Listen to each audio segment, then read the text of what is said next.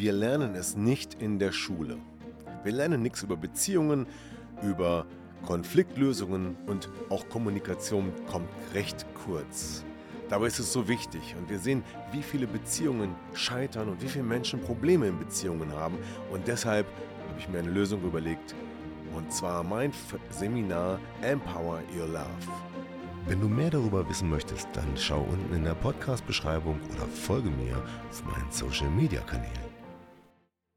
So, und heute geht es um zwei Kommunikationsvollidioten vor dem Herrn, sage ich jetzt einfach mal. Und wer das sind und wie die sind und was man da tun kann, das ist einer der Tipps in diesem Podcast.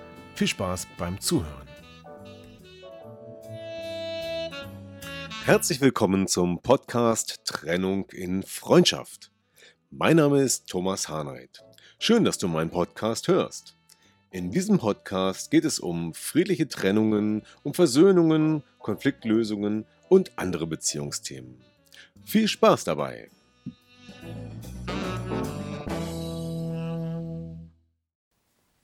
Ja, hallo und herzlich willkommen zum zweiten Teil der kleinen Serie Kommunikation. Rede doch einfach mal mit mir, ist die Überschrift dabei.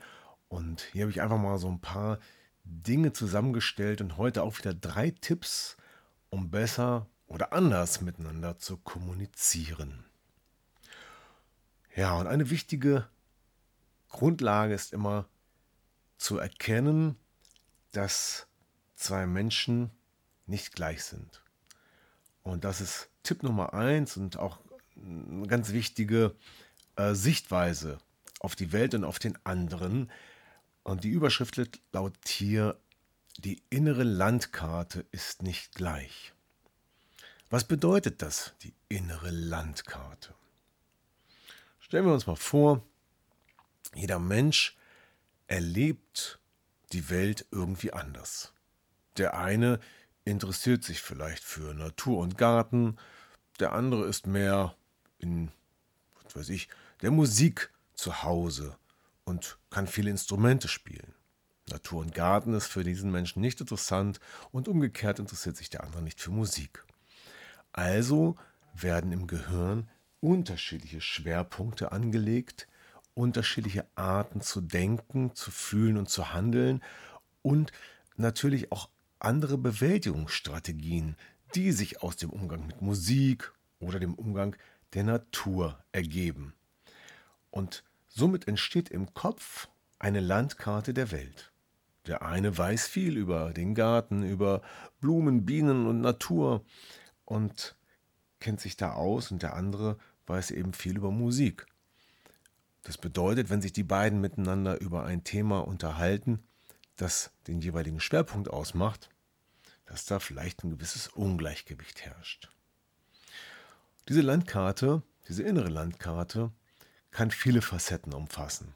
Nicht nur das Hobby oder die Vorlieben, sondern auch das gesamte Verhaltensrepertoire, denn es wurde eigentlich immer geprägt schon durch die Erziehung, durch unsere Eltern und durch die Erfahrungen, die wir im Leben machen. Und wenn ich von einer Landkarte spreche, dann ist es gar nicht so abwegig, sich wirklich eine Landkarte vorzustellen. Und obwohl die Welt da draußen im Grunde genommen auf einer Landkarte oder Weltkarte gleich aussieht, sieht sie im Inneren vielleicht doch anders aus.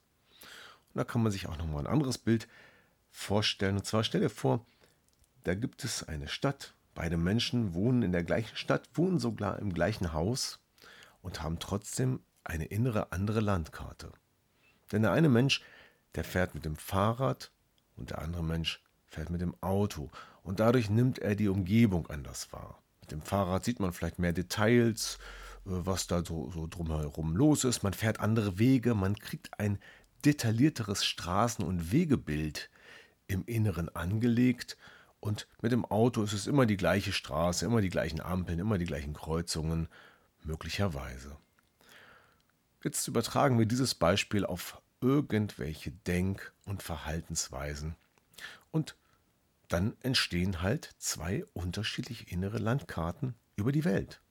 Wie man Probleme löst, wie man miteinander redet wie man sich verhalten sollte. Da spielen Glaubenssätze und Werte eine große Rolle. Und darin liegt genau der Schlüssel, nämlich zu erkennen, deine Landkarte ist anders als meine. Und wenn du weißt, dass deine Landkarte anders ist als meine und umgekehrt, dann hilft das zu verstehen, dass wir vielleicht manchmal erstmal über die Landkarte selbst sprechen müssen. Über die Frage, wie du gerade die Welt siehst und vielleicht auch über das Warum. Was ist die Absicht, warum du dich so verhältst? Und damit gibt es einen guten Schlüssel in der Kommunikation zueinander zu finden. Nämlich durch den Respekt, die Wertschätzung und die Sichtweise, aha, du hast eine andere Landkarte als ich. Spannend. Jetzt versuche ich doch mal, deine Landkarte zu verstehen. Ich kann mich dafür interessieren, wie die Landkarte aussieht und ich kann auch dann versuchen, auf die Unterschiede zu kommen und deshalb ein besseres Verständnis füreinander ja, erreichen. Ja. Und da ist auch noch eine schöne kleine Metapher, wenn man sich überlegt, dass jemand im Schwarzwald aufwächst und der andere vielleicht an der Küste. Und wenn man sagt, stell dir einen Baum vor, dann sieht derjenige, der im Schwarzwald aufgewachsen ist, vielleicht sofort eine Tanne. Und der an der Küste sieht vielleicht sofort, schau, was wächst da? Äh, ein Laubbaum, sage ich jetzt einfach mal.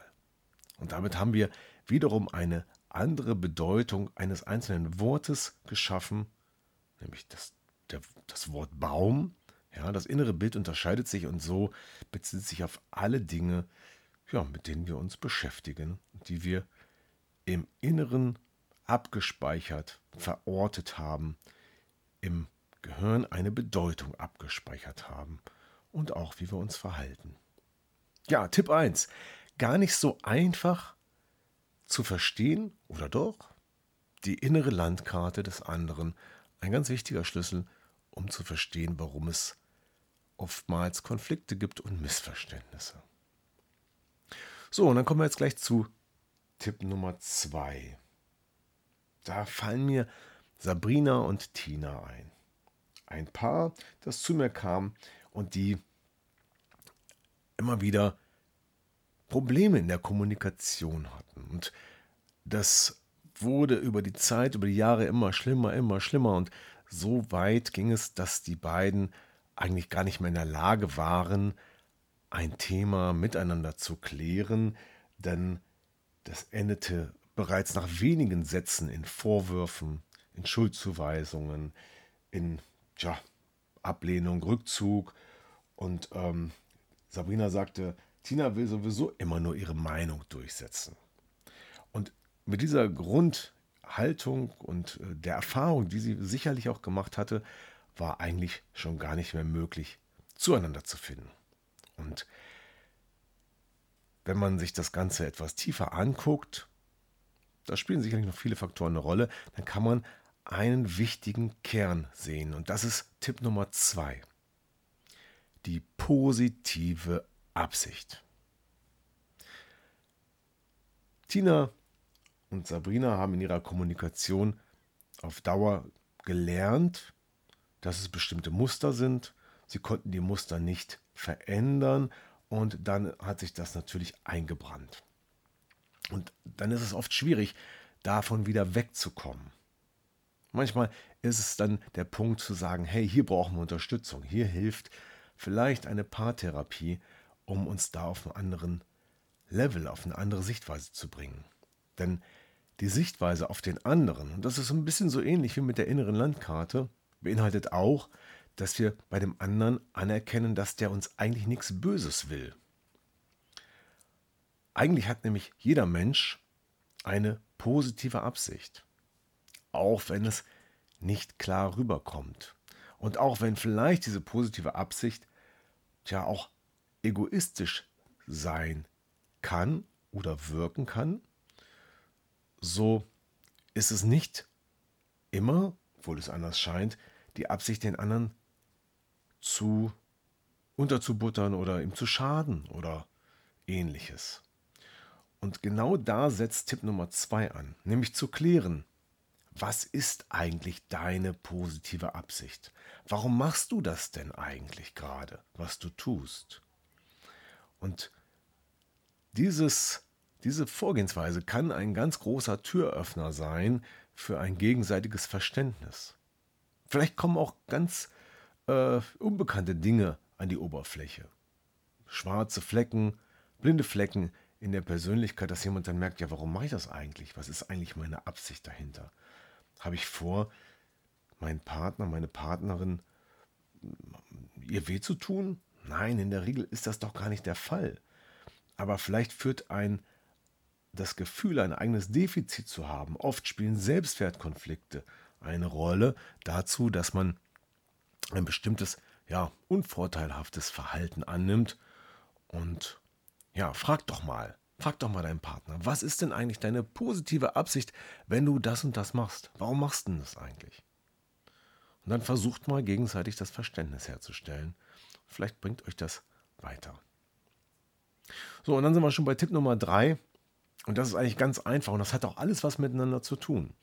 Die innere Landkarte, die unterschiedlichen Erfahrungen, die Tatsache, dass wir eine positive Absicht haben, aber sie nicht oft, oft nicht rüberbringen oder es nicht verständlich ist. Oder dass da manchmal auch ein bisschen Egoismus dabei ist den man nicht so wahrnimmt. So, und dann sind wir bei Schritt oder Tipp Nummer drei. Und das ist eine Annahme, die euch helfen kann, ganz anders miteinander umzugehen. Und zwar, geht doch mal davon aus, dass ihr Kommunikationsvollidioten seid. Ja?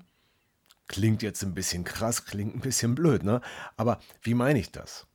Ich meine, die meisten Menschen haben doch gar nicht gelernt, richtig zu kommunizieren. Jeder redet doch so, wie er es gelernt hat, wie es vorgelebt wurde, wie ihm der Schnabel gewachsen ist, oder? Und wenn man sich gerade in der Paarbeziehung oder auch in der Beziehung zu anderen Menschen, eigentlich ist es gar nicht nur zwischen Paaren so, sondern in jeglicher zwischenmenschlicher Kommunikation, da passieren halt oft Missverständnisse. Da gibt es oft unterschiedliche Erwartungen, da gibt es oft Probleme, Missverständnisse und so weiter. Und wenn man einfach mal davon ausgeht und sagt, hey, wir beide sind einfach unperfekt in der Kommunikation. Wir haben es halt nicht gelernt und weil wir unperfekt sind, aber gleichzeitig eine positive Absicht miteinander haben. Das heißt, wir meinen es eigentlich gut miteinander. Sagt euch das doch einfach mal. Und guckt mal, wie sich das anfühlt, wenn ihr euch das gegenseitig sagt und dann habt ihr doch eine ganz andere Basis. Dann wird doch klar, dass der doofe Satz, der da gerade kam, der dich vielleicht schon wieder auf die Palme bringt, vielleicht gar kein Angriff war, sondern eigentlich nur Ausdruck von Verzweiflung oder im Stress gesagt oder oder oder. Und dann kann man wieder klären, hey, warum sagst du das? Was ist die positive Absicht? Und durch das gegenseitige Annehmen des nicht perfekt sein, es nicht beherrschen, die Kommunikation zu können, ja, wie, wie Erstklässler sozusagen, die erstmal lernen müssen und dann könnt ihr gegenseitig lernen. So, und das ist mein Tipp Nummer drei. Einfach akzeptieren, das nicht zu können, gegenseitig und miteinander zu lernen und dann zu wachsen. So, das war der Podcast für heute. Drei weitere Tipps zu einer besseren Kommunikation ähm, ja, und ich hoffe, diese Tipps helfen euch weiter. Ich freue mich über Feedback gern per Mail an info@harnight-coaching.de oder auch gern in den Shownotes zum Podcast. Und wenn mir eine positive Bewertung gibt, weil ihm, weil ihm der Podcast schon weitergeholfen hat und ihm gefällt, dann gerne, freue ich mich drüber. Ich sage jetzt schon Dankeschön, weil es gibt einige, die haben mir fünf Sterne gegeben und das macht natürlich dann Spaß, auch das mal mitzubekommen dieses Feedback zu erhalten. Danke dafür. Ja, und jetzt sind wir am Ende mit dieser Folge. In der nächsten Folge geht es weiter mit drei weiteren Tipps zum Thema Kommunikation. Und ich sage danke fürs Zuhören und bis zum nächsten Mal. Euer Thomas. Tschüss. Ja, das war wieder ein Podcast aus Trennung in Freundschaft. Gemeinsam Lösungen finden. Vielen Dank fürs Zuhören und bis zum nächsten Mal. Dein Thomas Harnight.